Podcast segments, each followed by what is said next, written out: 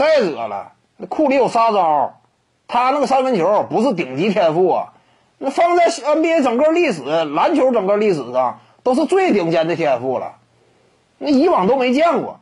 你说这是不是顶尖天赋？投篮是不是篮球当中重要的技术构成？太重要了，他这是最顶级的天赋了。库里的天赋在 NBA 也不一般。你不要感觉库里天赋就一般，没说嘛，他那个投射谁能比得了？这不是天赋啊，这还是天赋吗？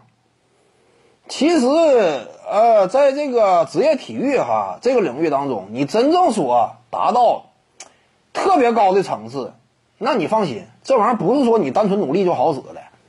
你看我靠努力，靠努力呢，你能够达到这上限是有一个明显天花板的。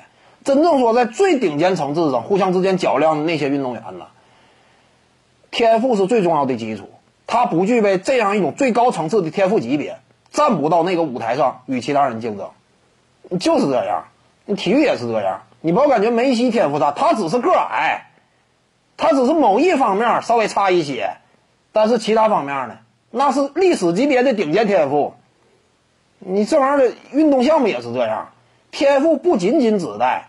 啊，我身体素质层面，这仅仅是一部分，对不对？因为运动项目它毕竟跟田径多少是有区别的，这当中涉及很多方面。呃，这个项运动有很多技术构成，天赋也是多个维度的。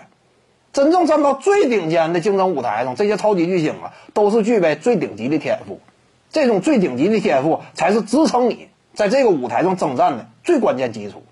当然，他们也都非常努力，这是必然的嘛。但是你说光凭努力啊，你天赋没达到那个层级，你是上不去的。你斯蒂芬库里也是这样，这是最顶级的天赋。各位观众要是有兴趣呢，可以搜索徐静宇微信公众号，咱们一块儿聊体育。中南体育独到见解就是语说体育，欢迎各位光临指导。